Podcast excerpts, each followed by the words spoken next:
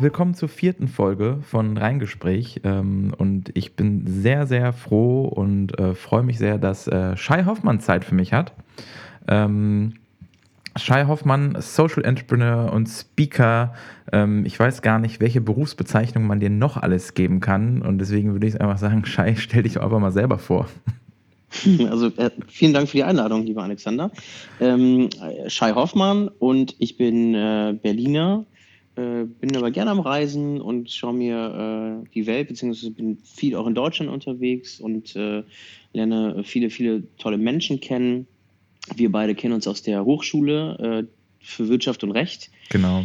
Ähm, das ist auch immer so eine, so eine Frage, die ich mir stelle. So, was ist eigentlich mein Beruf, wenn Leute mich fragen, was machen sie?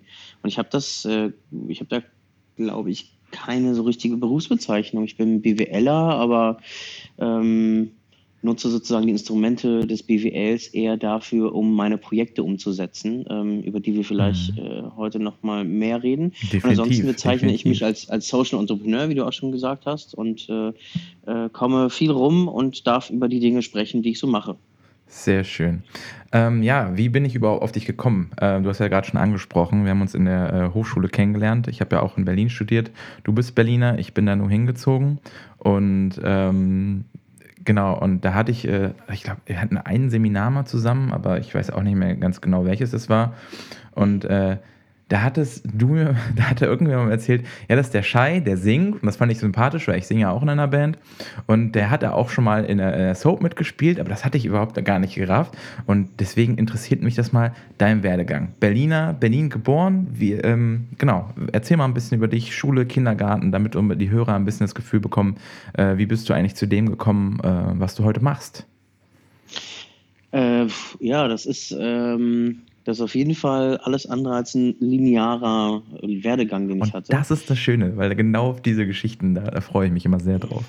Ja, also ich äh, bin hier in Berlin geboren als Sohn von zwei äh, Einwanderern aus Israel und äh, meine Eltern kamen in den 70er Jahren und ich dann 82 und ich hatte eine relativ unbeschwerte Kindheit, ähm, bin in den Kindergarten gegangen, in die Vorschule, in die Schule. Und dann irgendwann hatte ich aber nicht mehr so viel Lust an der Schule und habe dann mit Ach und Krach irgendwie die weiterführende Schule gemacht, nämlich Realschulabschluss, auch mit gerade so irgendwie äh, abgeschlossen. Und ähm, und dann stand ich irgendwie so am Scheideweg und dachte, okay, was mache ich jetzt? Ich habe damals schon so gerne gesungen. Meine Eltern meinten aber so, äh, solange du deine Füße oder deine Beine unter unserem Tisch hast, musst du was Ordentliches lernen. Äh, also haben sie mir mehr oder weniger äh, eine Ausbildung aufgezwungen und so habe ich dreieinhalb Jahre äh, das Hotelfach gelernt. Woher, wo, woher, kam so dieser, von deinen Eltern so dieser, ähm, du musst jetzt was Anständiges lernen? War das aus einer, aus einer persönlichen Angst oder war das einfach, äh, weil sich das so gehörte?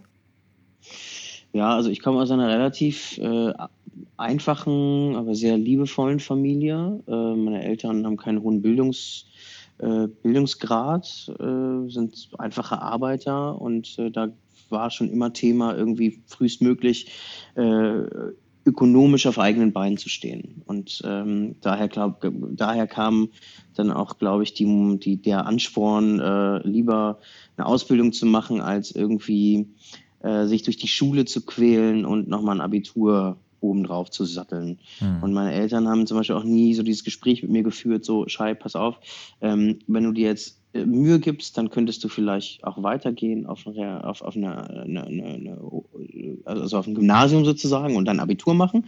Ähm, das heißt, es war nie Thema bei uns. Bei uns war eher Thema, ähm, vielleicht weil meine Eltern auch gesehen haben, dass, dass mir Schule keinen Spaß macht und ich andere Interessen habe, wobei sie mich damals irgendwie noch nicht so supported haben, muss ich gestehen, ähm, weil äh, ich als, als Kind und Jugendlicher wahnsinnig viele Sportarten angefangen habe, irgendwie zu machen. Hm, und dann habe ich, hab ich äh, damit wieder aufgehört, dann habe ich was Neues gemacht und immer und immer sind, ist meine Mutter mit mir zum neuen Verein gelaufen. Und irgendwann äh, hat sie gedacht, okay, der singt, ja, das übermorgen äh, will er dann wieder irgendwie, keine Ahnung, Tango tanzen oder irgendwas. ähm, genau, und deswegen glaube ich, kam diese, äh, ne, kam sozusagen die Motivation von meinen Eltern zu sagen, so, ey, lern lieber was ordentliches, damit du auch finanziell dann unabhängig bist. Ja.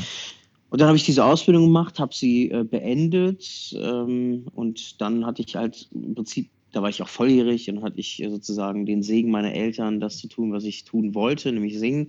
Du und hast so jetzt was in kam der ich dann. Tasche quasi. Und dann war, Genau, jetzt bist du frei, jetzt mach, was du willst. Äh, aber wenigstens haben wir so unsere Aufgabe erfüllt, genau, sozusagen. Mhm, korrekt.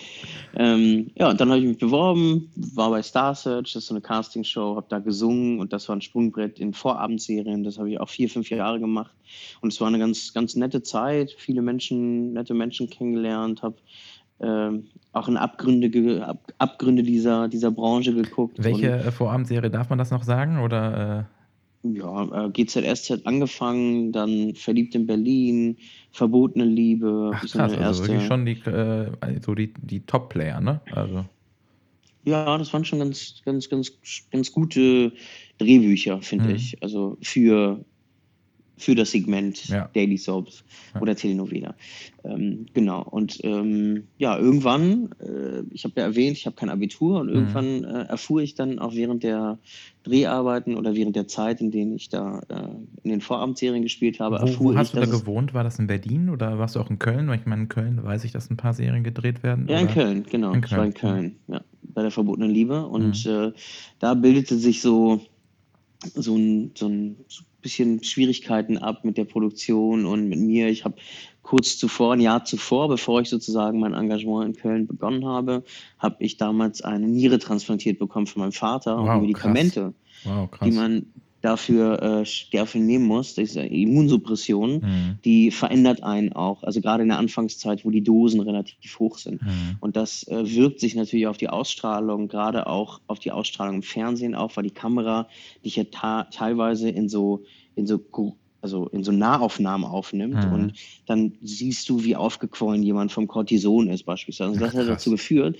dass die Produktion mich sozusagen hat gehen lassen müssen, weil ich ein, ähm, weil ich ein Unsicherheitsfaktor war in der Produktion. Und das war äh, für mich dann auch so ein bisschen der Beweis, okay, äh, ich möchte nicht abhängig sein von irgendwelchen Leuten, die mir, ja, die mir irgendwie äh, vorschreiben, äh, wie ich zu sein habe, wie ich, wie ich zu funktionieren habe. Ähm, und das war dann auch die Entscheidung zu sagen, so, hey, ich mache jetzt, ich will jetzt nicht mehr, nichts mehr mit dieser Branche zu tun haben Mhm. und mach endlich mal was für mich. Und dann habe ich über einen Freund glücklicherweise gehört, dass man an der Hochschule, an der, an Be also unter anderem in der Berliner Hochschule, ähm, dann ohne Abitur studieren konnte Mhm. und, äh, oder kann. Und das Ja. äh, habe ich dann in Anspruch genommen. Blickst du auf diese Zeit jetzt in den, in den Soaps oder als, als also, ne, du warst ja Schauspieler, das ist ja, ist ja eine normale Berufsbezeichnung.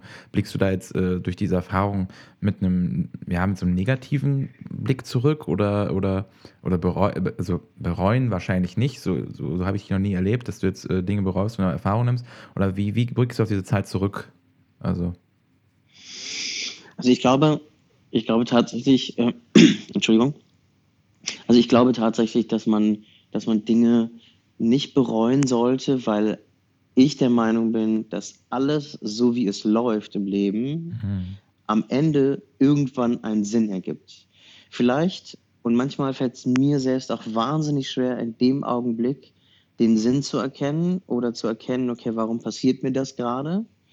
Aber es hat irgendwie, führt es wieder zu Dingen, ähm, bei denen man sagt, ah, okay, da an diesem Zeitpunkt des Lebens äh, bin ich also diesen Scheideweg gegangen und das war Mhm. offensichtlich äh, genau der richtige Weg und, äh, äh, und, und dann soll man einfach auch dankbar sein für die Zeit und für das, was man da erlebt hat und selbst wenn es dann eben diese Rückschläge gab, dass man aufgrund seiner Krankheit ähm, ja, man muss fast sagen, dass das eine Diskriminierung war, ja. Also Ja, das äh, hatte ich nämlich gerade so ähm, im Kopf. Also, ist schon krass. Also, Genau, aber andererseits, ne, andererseits wären wir uns beide zum Beispiel nie begegnet, das wenn ich stimmt. diesen, Das stimmt. diesen Entschluss nicht gefasst hätte. Ja, Also, ja, alles hat was Gutes, glaube ich, im Ja. Leben. Und dann äh, Studium an der, an der äh, Hochschule für Wirtschaft und Recht, ne, da war ich ja auch. Ähm, und ähm, ich glaube, das erste, wo ich so richtig aktiv mitbekommen habe, dass du jetzt was eigenes gestartet hat, war das Thema, ähm, da musst du aber unseren Hörern erzählen, was genau das ist, ähm, waren Sneaker, ne? Turnschuhe, oder? Ja, genau, ja, die Karma Classics waren das. Ähm, Wie kam das? Das kam über einen Kumpel von mir, der Van Menske, und äh, den kennt man vielleicht so von, äh, von, dem, von dem Projekt Hartz IV Möbel. Der hat da mit, der, mit seiner Crowd ein, ähm, ein Möbelanleitungsbuch produziert, Aha. bei dem sich quasi jeder für wenig Geld Designermöbel tischlern kann. Und die Baupläne, die finden sich in diesem Buch, beziehungsweise auf der Internetseite, die kann man sich dann runterladen. Mhm. Und das ist ein sehr guter Freund von mir, den kenne ich schon ganz viele Jahre und wir wir, wir schätzen einander und äh, wir tauschen uns regelmäßig aus über Ideen, über, über Dinge, die gerade in der Gesellschaft passieren. Und er hatte damals die Idee sozusagen, nicht die Chucks zu kaufen, also Converse mhm. Chucks, die kennen deine Hörer und Hörerinnen vielleicht, ähm, sondern äh, eigene fair und nachhaltige Schuhe herzustellen. Und äh, auf diesem Wege ähm, hat er sozusagen diese ganze Vorarbeit geleistet, hat einen Partner gesucht, ähm, von dem er ein bestimmtes Kontingent an Schuhen bekommen hat, mhm. die er wiederum mit seiner Crowd damals gestalten konnte. War das, das heißt, so in der Zeit, in der Anfangszeit? Ich glaube, das war so 2011, 2012, wo dieses ganze Crowdsourcing so ähm, ja, genau. populär wurde, ne? Ganz genau, ja. Das war 2011, genau, 2011. Mhm. Oder ja, 2012, glaube ich. Und 2013 hat er mich damit in dieses Projekt gezogen. Und dann hat er sozusagen seine, seine Crowd gefragt, hey, ihr Lieben, schaut mal, diesen fair und nachhaltigen Schuh möchte ich produzieren oder prosumieren. Also äh, das, was ich konsumiere, möchte ich selbst produzieren. Also mhm. deswegen die Wortzusammensetzung prosumieren ähm, und hat dann äh, aufgrund der Mindestbestellmenge in Höhe von 500 Paar Schuhen, hat er sozusagen 499 weitere Menschen gebraucht, um diesen Schuh zu produzieren. Und dann hat er einen Aufruf gemacht, hat gefragt, welche Farbe soll der Schuh haben, ähm, welche Badges sollen rauf, ähm, wie soll das Logo aussehen, der Schuhkarton und hat das sozusagen äh, ja, in so einer Art Co-Kreation mit der Crowd zusammen designt.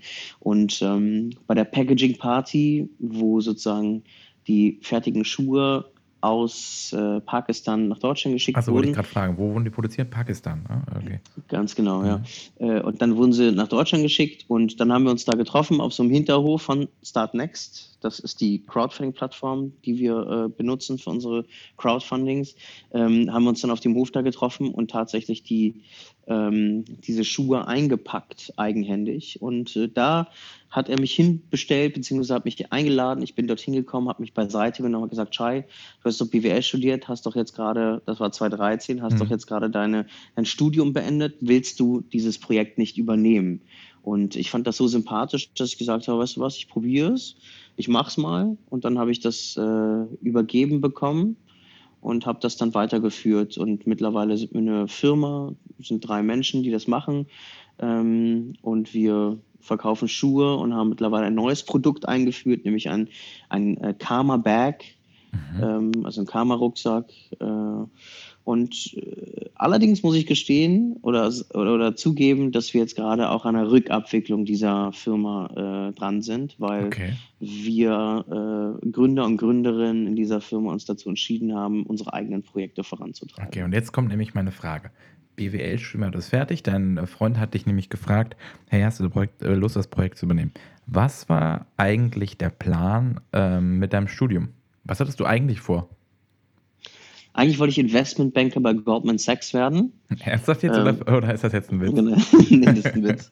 nee, aber, aber, aber mal ehrlich, ich wollte wirklich eigentlich äh, ich wollte eigentlich tatsächlich eigentlich Investmentbanker werden. Jetzt weiß nicht, ob bei Goldman und Sachs oder, aber ähm, ich habe damals mein, äh, das ist eigentlich auch eine ganz lustige Geschichte. Ich habe damals nämlich mein Auslandssemester in New York gemacht an der Partneruniversität Baruch College. Mhm. Ja. Und dieses College hat ein Trade Floor. Das ist ja in New York City, dieses College. Mhm. Und äh, diese, dieser, dieses College arbeitet mit allen großen Bankhäusern Hatte ich mich zusammen. auch als dritte Option für beworben, aber es wurde meine erste äh, Australien. Also, ah, okay. Genau. Das fand genau. ich das Tolle an unserer Uni. Man konnte wirklich, oder Hochschule, man konnte echt aus einer unfassbar großen Anzahl an Partneruniversitäten auswählen. Also kann ich ja, nur jedem genau. empfehlen, der internationale Studien haben will, äh, HWR Berlin. Ähm, ja. ja. Ja. Kann ich auch sehr, sehr empfehlen. Ähm, und wenn du, äh, wenn du jetzt anfängst und im dritten oder vierten Semester ein Themenfeld äh, belegen musst, dann könnte ich dein Dozent oder äh, ja, dein Dozent werden. Ach krass, okay, aber darüber, äh, da Darüber reden wir. genau. Also, genau, äh, tatsächlich bin ich an diese Uni gegangen, äh, an dieses College in New York gegangen, weil ich diesen Trade Floor nutzen wollte. Geil. Ähm, und dann bin ich da tatsächlich angenommen worden. Ja, es war ein sehr beliebter Platz offenbar. Äh, viele, viele meiner Kommilitonen und Kommilitoninnen wollten auch diesen Platz äh, an der, am Baruch College haben. Und ich sah mich dann eines Tages in diesem Trade Floor sitzen und habe mich umgeguckt, um mir anzugucken, wer eigentlich mit mir da gerade sitzt. Mhm. Und ich habe mich da ehrlicherweise ein bisschen deplatziert gefühlt und habe dann irgendwann äh, festgestellt, Alle in äh, Schlips Schein- und Anzug oder äh, war das Genau. wirklich so? Ach krass, aber wirklich an der Ja. Uni, ja? Also schon. Ja, ja, auch an der Uni, Mhm. genau.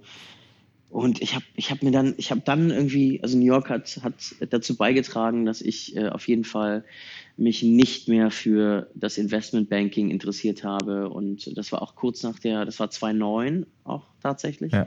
äh, kurz nach der Finanzkrise. Und ähm, äh, das führte dann dazu, dass ich äh, diesen Berufswunsch äh, über Bord warf und äh, mich eher in die Marketingrichtung äh, orientiert habe. Mhm. Okay, und dann, äh, also das war, und dann kam aber der Freund, der sagte, hier wird das Projekt übernehmen. Ähm, jetzt frage ich mal ganz äh, frei raus. Ähm, du sagst ja, es ist ja ein Crowdfunding-Thema. Äh, prosumieren, zusammen an einer Geschichte arbeiten, zusammen ein Produkt entwickeln, herstellen lassen und dann auch mit einem guten Gewissen, da, darum geht es ja auch in einem Teil, ähm, ähm, zu kaufen. Ähm, verdient man damit Geld? Kann man seinen Lebensunterhalt damit gestalten? Also die, die erste Ernte, also das erste, ganz, ganz erste Crowdfunding, kurz nachdem ich es von ihm übernommen hatte, das hatte ich ehrenamtlich gemacht. Mhm. Als wir uns aber äh, in, in einem Team dazu entschlossen haben, ähm, eine Firma zu starten, haben wir äh, das auch ganz transparent gemacht Mhm. und haben uns jedem in der Firma 450 Euro als Minijob ausgezahlt. Okay. Aber man muss ja ehrlich sein, 450 Euro, das reicht leider heute äh, nicht mehr, mal mehr für eine Miete in Berlin, ne? Also, Genau, ja, das hat, ja, es hat vielleicht gerade mal so für ein WG-Zimmer gereicht, Ja. aber äh, das ist auch mittlerweile ein bisschen teurer geworden. hm. Ähm, ja, ich habe äh, nebenher immer mal äh, auch andere Jobs gemacht und äh, habe äh, viel Crowdfunding-Workshops gemacht damals. Und so konnte ich sozusagen aus einem größeren oder mit vielen Standbeinen sozusagen dann am Ende auch meine Miete bezahlen. okay. Aber ähm, als du das Projekt dann übernommen hast, war das ähm, für dich schon so ein Wegweiser zu sagen, boah, so eine Art von Arbeit, das ist das, was, was, was mir Spaß macht, was ich mir vorstellen könnte, ja, was heißt Leben lang ist jetzt sehr weit gegriffen, aber zu sagen, okay, das ist schon ein Berufsfeld, da fühle ich mich wohl? Oder ähm, wie, in, was, wie hat sich das so entwickelt? Das, das Crowdfunding oder was meinst Ja, du? allgemein, so wo du jetzt stehst. Also das war ja erstmal, so. hast du das Projekt übernommen, ne? Studium fertig, dann hast du ein Crowdfunding-Projekt gemacht, aber so der Richt, also das, das, das Ja. soll nicht abwertend klingen, ne? Aber du hast ja quasi, Nee, nee. Ne, du musst ja auch einen Job haben, wo du deine, deine laufenden Kosten denken musst, ne? Dass man sich ja auch mal in Urlaub fahren möchte. War das so der erste Wegweiser zu dem, was du jetzt tust, oder wie hat sich das so entwickelt? Ja, also ich, ich, ich glaube tatsächlich, dass die, ähm, dass das Vertrauen, das mir Wanbuli Menzel entgegengebracht hat und äh, später dann natürlich auch die Crowd, die dann bei mir die Schuhe vorbestellt hat, Hm. ähm, dazu geführt hab, äh, haben, dass ich, ähm, ja, dass ich, äh, dass ich Spaß daran empfunden habe, vor allen Dingen erstmal selbstständig zu sein Mhm. ähm, und eigene Projekte auch zu initiieren. Und ich habe gemerkt, äh, wie auch mein Netzwerk durch das Crowdfunding gewachsen war. Und ähm, für mich war eigentlich immer deutlicher, dass ich eigentlich nicht irgendwie in eine Firma gehen möchte, in der ich für jemanden arbeite. Mhm. Und ähm, äh, das, da würde ich schon sagen, dass, äh, dass auf jeden Fall wäre ich wahrscheinlich Wanbo nicht begegnet und hätte er mich nicht eingeladen dorthin, wäre mein Leben vermutlich ein bisschen anders verlaufen.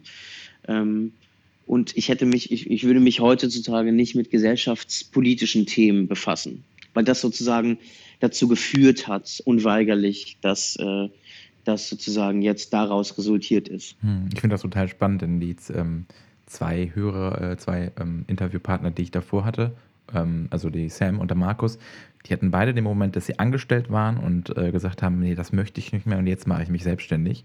Und bei dir ist es ja mehr so eine Entwicklung, ne? Aus der Uni ein Projekt gekommen durch Zufall und dann so äh, den, diesen, so das Gefühl gehabt, okay, jetzt eigentlich selbstständig sein ist ja doch etwas, was mir passt. Hattest du in der Anfangszeit oder vielleicht auch jetzt ähm, irgendwann mal das Gefühl, boah, das könnte alles in die Hose gehen?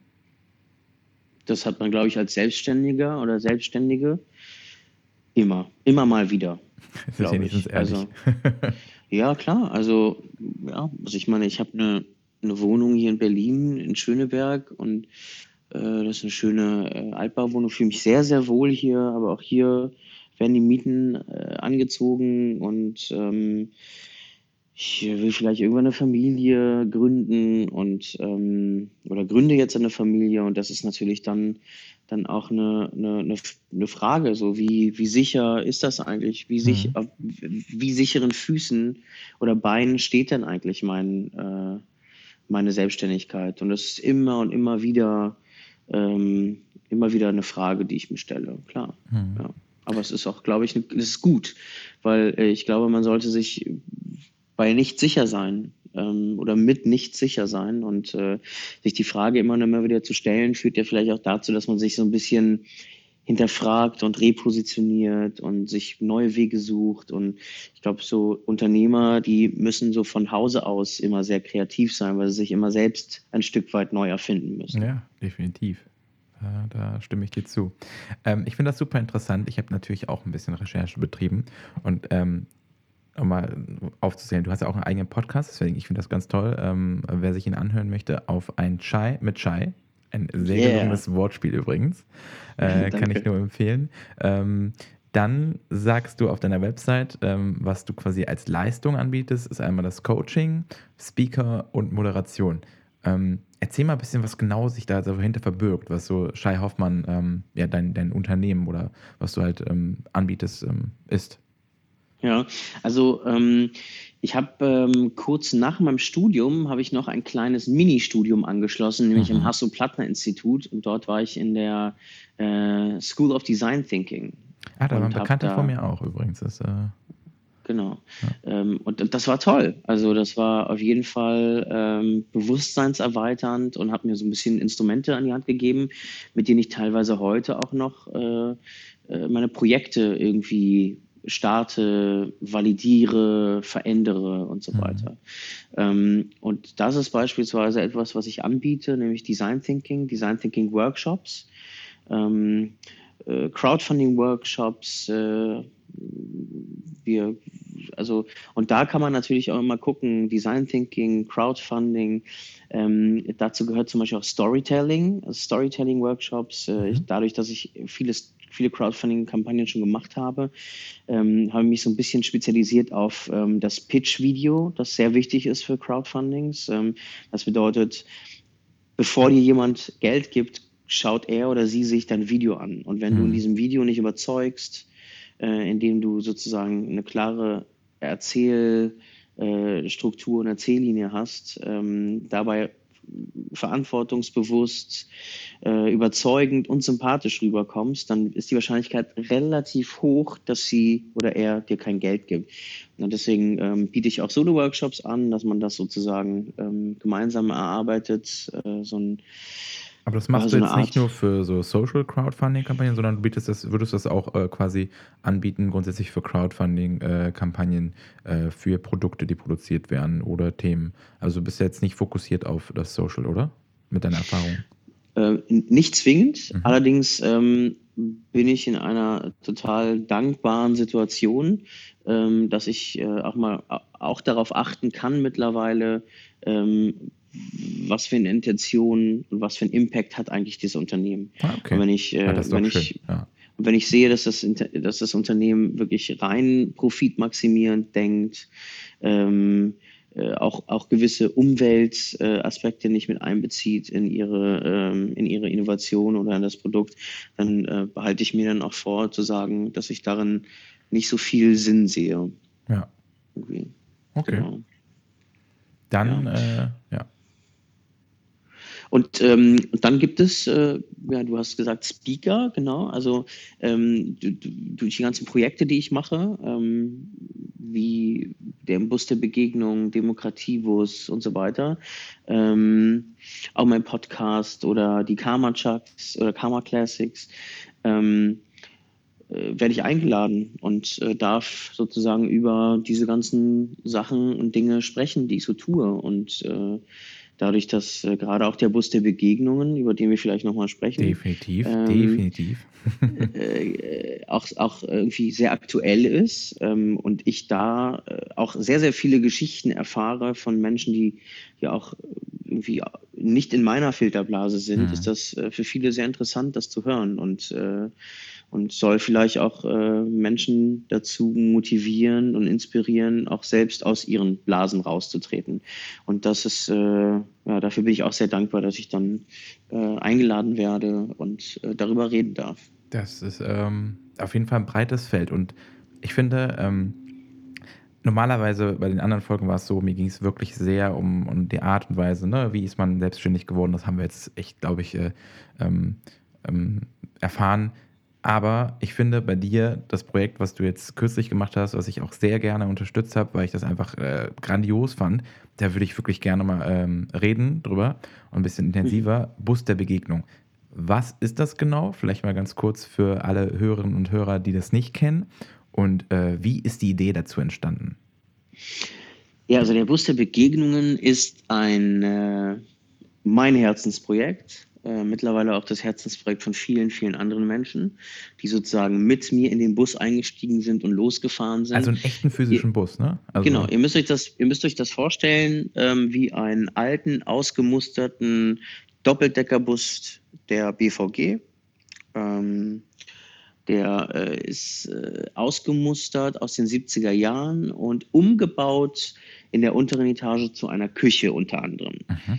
Und ähm, man hat da drin Plätze, wo man äh, sozusagen am Tisch sitzen kann, sich unterhalten kann. Und das ist wirklich ein sehr auffälliger, großer Bus, mit dem wir zur Bundestagswahl 2017 proaktiv aus unseren Echokammern, aka Filterblasen, herausgefahren sind, nach Ost gefahren sind, nach Süd, nach Nord, nach West, um mit Menschen auf Marktplätzen zu sprechen und, und zuzuhören. Das war wirklich eine aus einer Eigeninitiative, persönlichen Motivation. Das war jetzt nicht von ähm, irgendwelchen bundeszentralen Idee oder sonst irgendwas und gesagt, hey, Schein, mach das mal, sondern das war wirklich aus deiner Eigeninitiative, oder?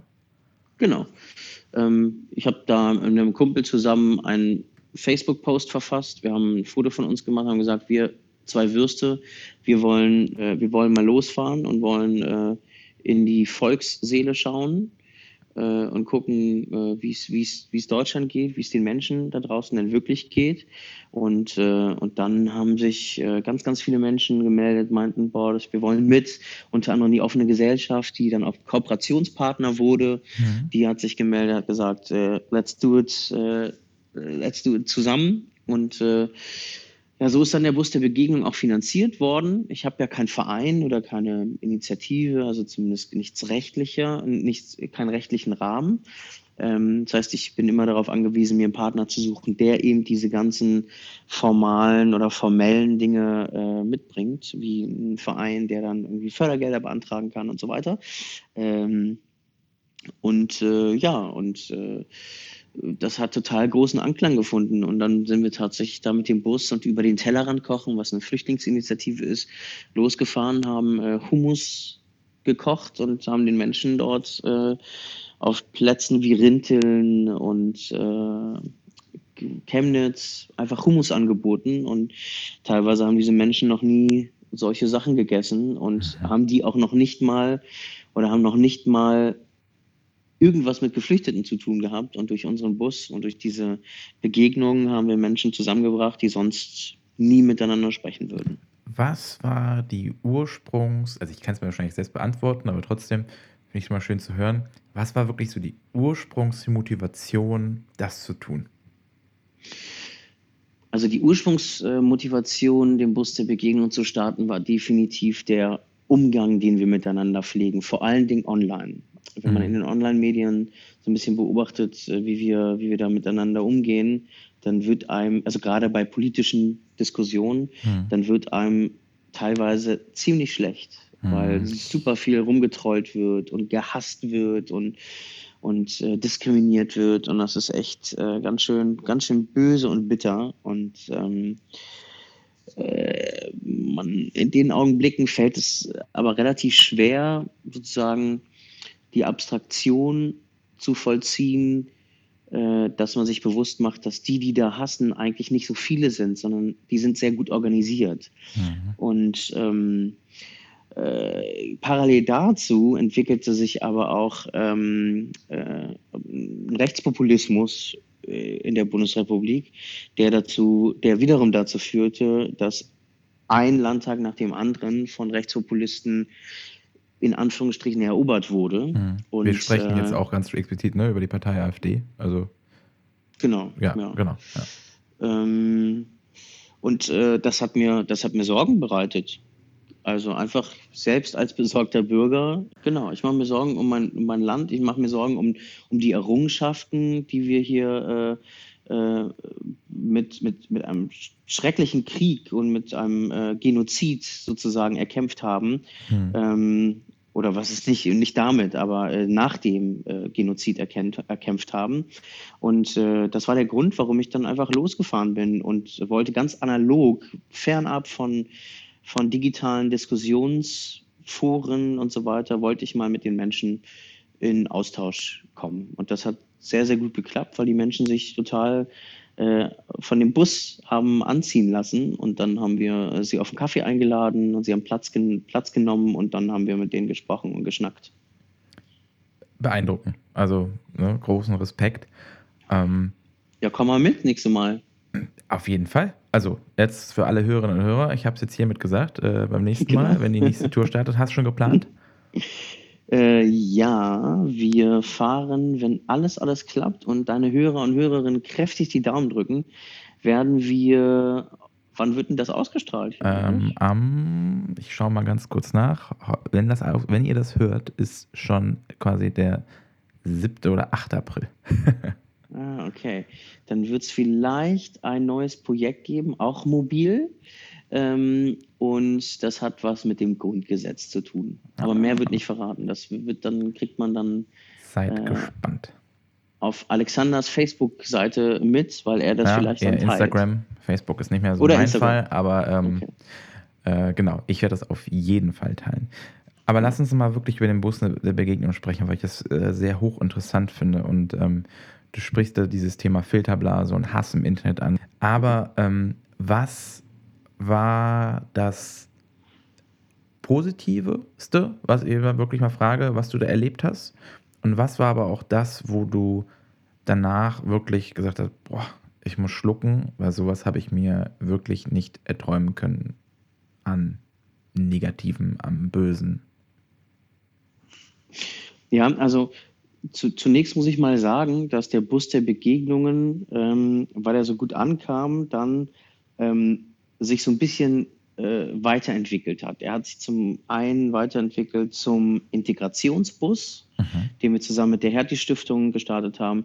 Er hat sich dann weiterentwickelt zum Demokratiebus, den wir mit dem Bayerischen Bündnis für Toleranz und Demokratie aus Bad Alexandersbad Zur Bayernwahl haben. damals, ne? Zur Bayernwahl, Also genau. Landtagswahl in Bayern, ja. Genau. Das heißt, es gibt aus diesem, aus dieser Ursprungsidee Bus der Begegnung, es sind eben, sind eben andere Busprojekte erwachsen, was ja absolut äh, auch mein, mein Wunsch ist und, und, äh, und bleibt. Das bedeutet, alle Hörer und Hörerinnen, ihr seid herzlich dazu eingeladen, selbst Busprojekte zu starten und äh, euch anzugucken, wie wir es gemacht haben und das äh, auch zu starten, weil davon kann es nicht genug geben. Zu deiner Frage, ähm, das Positivste war auf der Demokratiebus-Tour im letzten Jahr. Da habe ich ähm, einen Geflüchteten getroffen in, äh, in Rinteln, war das, Mhm. in Bayern. Und äh, ich war sehr, sehr, sehr berührt. Das war ähm, ein Geflüchteter aus dem Irak, der ähm, an den Bus kam und ähm, so herzlich war und so überzeugt war von der Demokratie-Idee sozusagen, weil er sagt, in meinem Land gibt es keine Demokratie. Wo kam er her? Und ich, Er, aus dem Irak. Aus dem Irak. Mhm. Genau.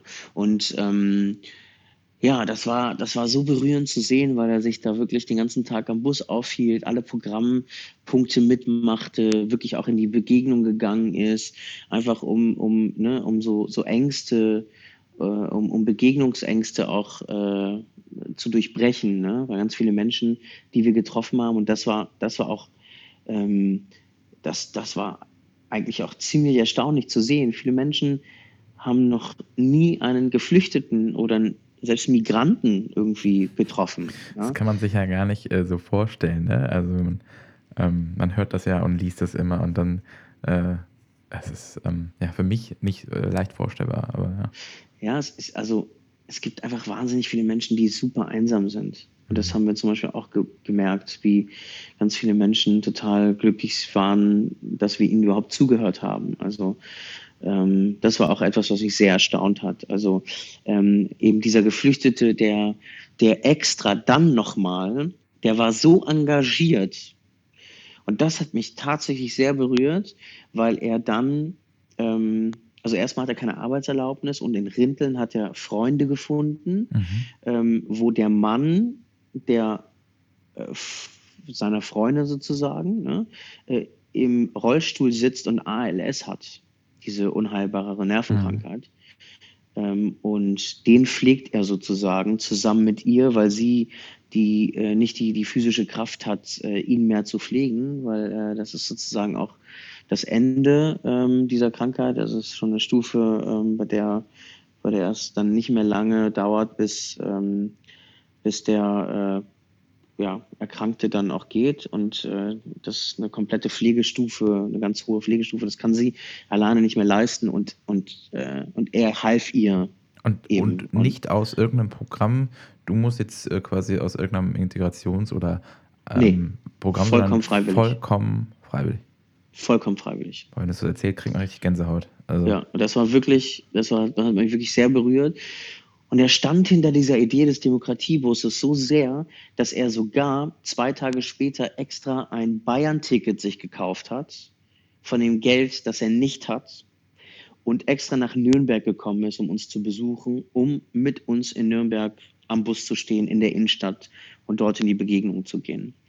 Und ähm, ich habe äh, ich hab ihn, ich bin natürlich total gefreut, ihn zu sehen und habe ihn beiseite genommen und meinte, ich möchte dir gerne dieses Geld für dieses Zugticket geben. Und dann hat er mich angeguckt und meinte, nein, ich nehme dieses Geld nicht, auf gar keinen Fall, mhm. ähm, weil wenn ich Demokratie supporte, dann komme ich zur Demokratie, um zu zeigen, dass ich diese Demokratie wirklich will. Und das war ähm, und, abs und, und vollkommen unabhängig von irgendwelchen Geldern oder sowas, sondern mhm. er, er ist da einfach hingekommen, weil er diese Idee wirklich äh, also, ähm, weil er die wirklich supporten möchte und äh, für die Demokratie einsteht und äh, auch aus diesem Grund nach Deutschland gekommen ist, weil es, weil er in seinem Land einfach nicht frei ist. Und, ähm, und das hat mich ziemlich geflasht, muss ich sagen, zu sehen, ähm, dass es einfach viele, viele andere Geschichten von Geflüchteten gibt, als die, die man normalerweise, wenn überhaupt, dann in den Medien hört, nämlich meist nur negative Geschichten. Ja, weil es die Klicks bringt, weil es die, äh, die Auflage genau. bringt. Ne? Leider, das ist ja das Traurige an unserer Gesellschaft, dass immer, auch das ist ja nicht nur Geflüchtete, ne? auch mal positive Stories aus unserem Alltag, wie viele Ehrenamtliche es ja gibt und äh, sich für die Gesellschaft einsetzen und darüber wird immer ungern berichtet, aber sobald irgendwie äh, jemand was verbrochen hat, das ist mal direkt äh, Top Nummer eins. Ja, ja, und ja total. Was war wirklich etwas, wo du sagtest, boah, das habe ich mir, also dass das so übel ist, äh, hätte ich nicht gedacht. Ich bewege mich ja hier in, in, Berlin meist auch in meiner Echokammer so, mhm. und treffe eher Menschen, die gereist sind vielleicht, die andere Kulturen kennengelernt haben, die generell mit Menschen äh, aller Ethnien zu tun haben. Und was mich eigentlich ähm, am meisten mh, schockiert bzw. Äh, zum Nachdenken angeregt hat, waren zwei Dinge. Zum einen, dass ähm, wir natürlich auch Menschen begegnet sind, weil wir eine Projektionsfläche waren mit dem, mit dem Bus, wo fett, dick draufsteht Demokratiebus. Mhm. Ähm, dass Leute gekommen sind und gesagt haben, nee, Demokratie ist nicht die, die, die die Staatsform, die wir brauchen, sondern die Diktatur ist es.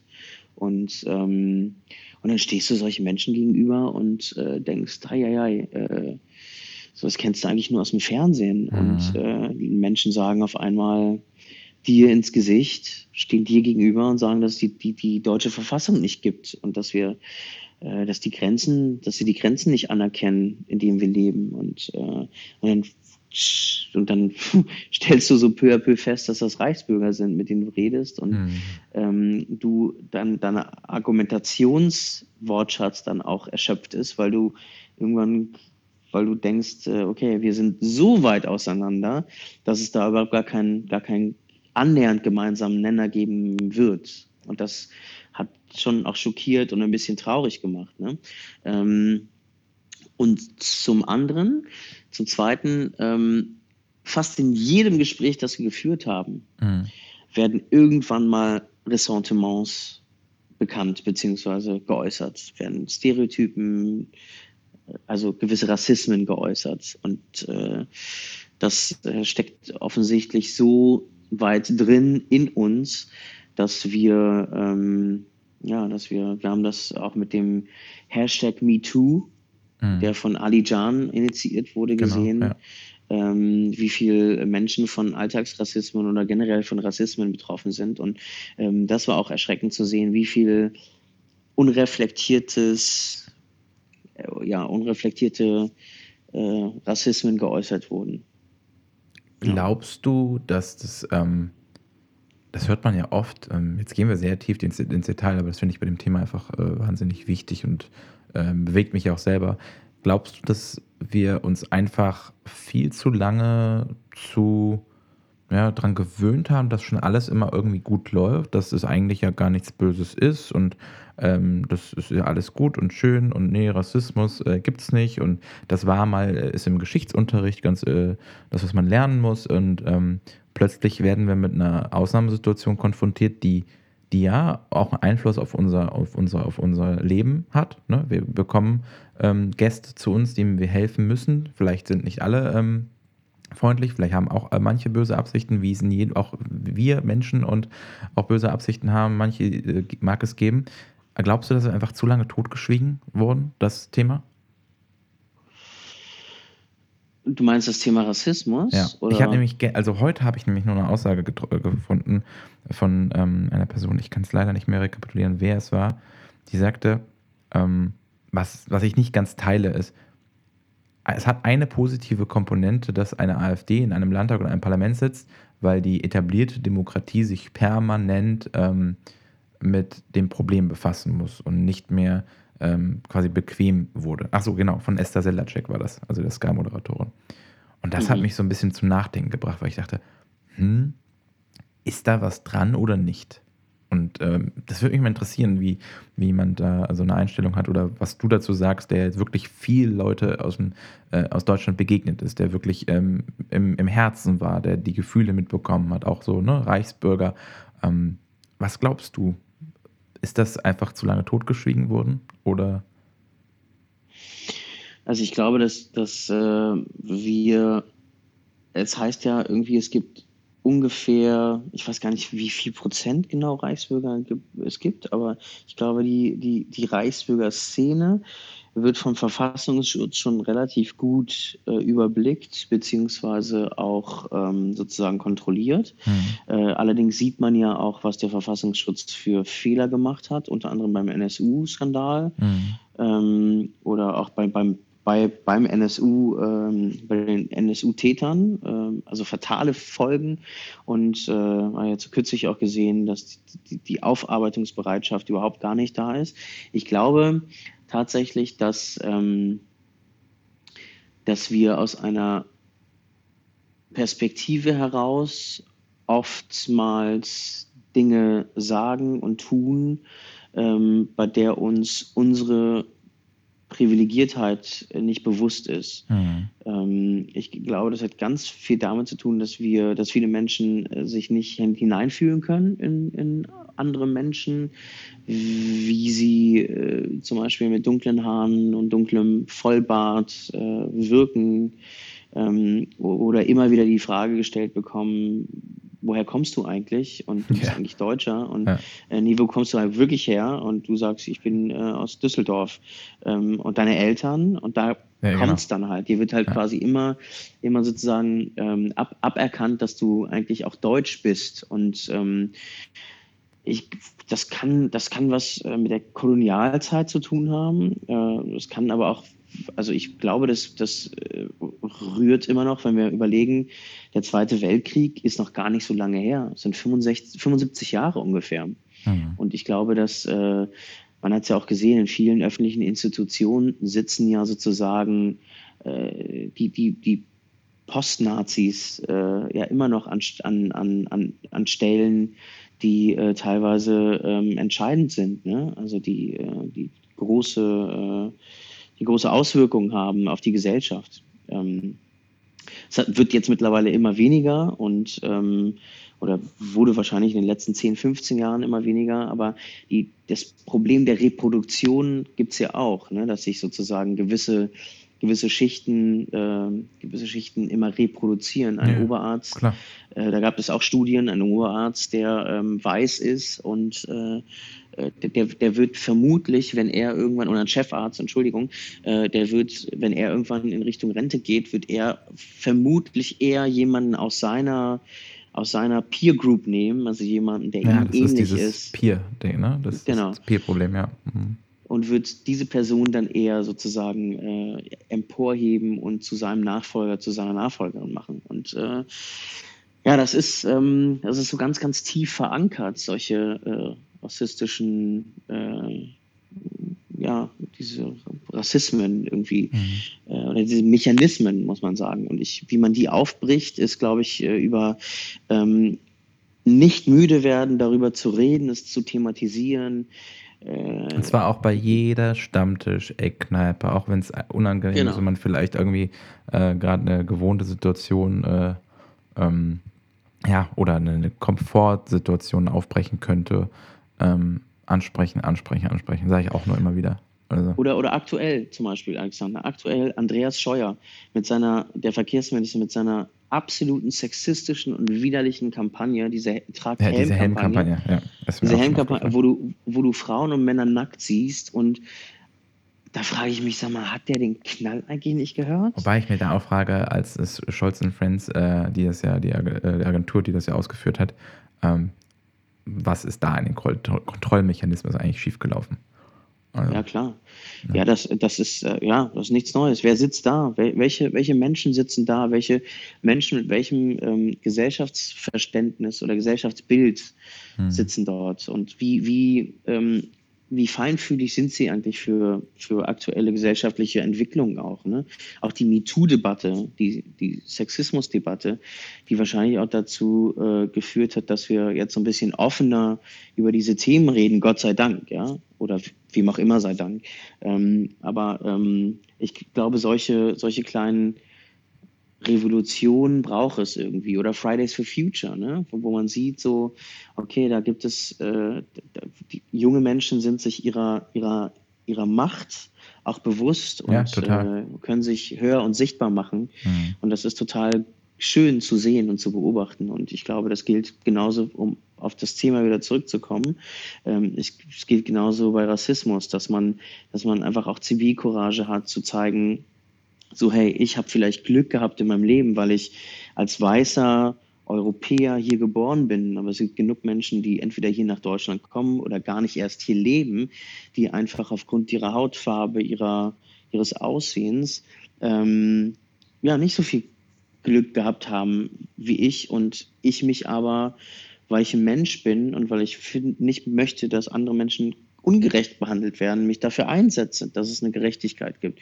Und ich glaube, dieses Bewusstsein muss schon in den Schulen, in dem, im Kindergarten stattfinden und äh, da müssen Begegnungen äh, stattfinden, da müssen, äh, das muss, ja, das muss wie, wie Normalität werden, dass man einfach, äh, dass man einfach als plurale Gesellschaft aufwächst. Kann dem nichts hinzuzufügen. Jetzt haben wir auch schon fast eine ganze Stunde geredet. Ähm, aber abschließend, oder was heißt abschließend, wir haben noch ein bisschen Zeit, äh, die Frage, was, welches Projekt treibst du gerade aktuell an? Wo, wo ist äh, Shai Hoffmann gerade äh, unterwegs? Also aktuell, das hat sie ja auch schon angesprochen, äh, aktuell äh, macht mich mein Podcast gerade sehr glücklich äh, auf ein Chai mit Chai. Da treffe ich auch inspirierende Menschen äh, und möchte mit denen über, über alle möglichen Themen sprechen, von äh, Suizidprävention und äh, der offenen Gesellschaft bis hin zu ähm, was, wie, soll, wie soll sich unsere Zukunft eigentlich verändern, beziehungsweise was können wir machen, um um, um Kinder beispielsweise auch für die Zukunft zu, äh, zu wappnen, mhm. sozusagen. Ähm, äh, andere Projekte sind auch weitere Touren. Ähm, ich arbeite gerade an einem Bus der Begegnungen durch Sachsen, weil in diesem Jahr 2019 wählen drei, ähm, drei Bundesländer, nämlich Thüringen, Brandenburg und Sachsen. Stimmt. Und ich Mhm. Ich würde sehr gerne mit dem Bus durch Sachsen fahren, weil äh, ich glaube, dass, ähm, dass es den Sachsen und mir ganz gut tun würde, wenn wir uns mal treffen könnten. Schön ausgedrückt. Ähm, da frage ich jetzt aber jetzt mal ganz, das ist bewusst provokativ, bewusst ähm, ein bisschen ähm, ja, szenerisch gefragt. Hast du, wenn du jetzt sowas startest, ähm, ähm, hast du manchmal, ist dir manchmal bange? Ich sage jetzt nicht Angst, weil Angst finde ich so, so sehr negativ, aber wirklich mal mulmig, bange, dass du sagst, oh, ähm, das könnte Begegnungen oder könnten Konfrontationen werden, die vielleicht auch nicht gemütlich sind. Ich, Muss man ja ehrlich sagen, sagen ne? Hast du nicht, okay. Ja, habe ich nicht, nee. Weil wenn ich sie hätte, glaube ich, ähm, würde ich, äh, würde ich wahrscheinlich nicht der Richtige für, für diese Touren sein. Oder würde ich, also weil ich meine, ähm, man, man, man muss sich bewusst machen, dass man in Ortschaften fährt, in denen man, in denen man erstmal, äh, in denen man erstmal vielleicht auch abgewiesen wird, so, ähm, weil die Menschen sich daran, daran anstoßen, dass, äh, dass ähm, ja, alleine so ein, so ein Bus, wo Demokratiebus draufsteht, zu ihnen in den Ort kommt, um mit ihnen über Demokratie zu sprechen und sie sich dann Angegriffen fragen, fühlen auch? Ja, genau, angegriffen fühlen, weil sie sagen so, Herr, Sie kommen, Sie kommen hier in meinen Ort äh, und wollen mit uns über Demokratie sprechen, haben wir das denn nötig? Ja. Oder habe ich das denn nötig? Und dann musst du irgendwie auch deeskalierend sein äh, oder wirken und äh, musst irgendwie klar machen, so, okay, es ist, ähm, wir können auch über äh, Fußball sprechen und über alles Mögliche sprechen und äh, komischerweise äh, kriegst du aber die Leute immer dazu irgendwie, dann am Ende doch über Politik zu sprechen und ja. dann vielleicht auch über Demokratie zu sprechen. Was gut oder was, was schief läuft oder was gut läuft. Das ist entspannt. Die Aussicht ist positiv. Das, das ist ja. Ähm, genau. Aber nee, ich habe keine Angst und äh, mir ist nicht bange, sondern ich äh, im Gegensatz, ich äh, im Gegenteil, ich freue mich eher auf die Begegnung, weil an jedem Tag kann irgendwie was Tolles Neues passieren, was äh, mir wieder ein Stück weit ja, mein Herz öffnet und mir und mich darin auch bestätigt, dass, äh, dass wir diese Begegnungen einfach brauchen, unbedingt. Ich würde jetzt sagen, ähm, ich glaube, was äh, Schöneres kann man zu einem Abschluss von einer Folge äh, jetzt nicht zusammenfassen. Ähm, bedanke mich bei dir wirklich sehr, sehr für deine Zeit. Ähm, Gerne. Ganz tolle, inspirierende äh, Folge. Ähm, war mir auch sehr wichtig, weil ich das Projekt sehr, sehr wichtig finde. Ähm, sowas gibt es einfach nicht genug, sowas sich zu engagieren für unsere Demokratie, für unsere Werte, äh, für Toleranz und Vielfalt. Und ähm, ja, euch Hörerinnen und Hörern, ich hoffe, euch hat es gefallen. Es ist mal ich würde jetzt nicht sagen eine andere Folge von Reingespräch, denn Reingespräch ist ein offenes Format. Ich möchte einfach mit Leuten sprechen, die mich interessieren und möchte erzählen, was die so gerne machen, damit man genau diese Vielfalt und Offenheit auch bekommt. Ne? Es gibt auch was anderes als den Bürojob, es gibt was anderes als den, den Handwerker oder, oder das, was in den Medien immer propagiert wird, sondern es gibt auch ganz, ganz andere Geschichten in unserem Land und äh, die möchte ich euch zeigen. Und dementsprechend Dankeschön nochmal und ja, das war Gerne. die vierte Folge von Reingespräch.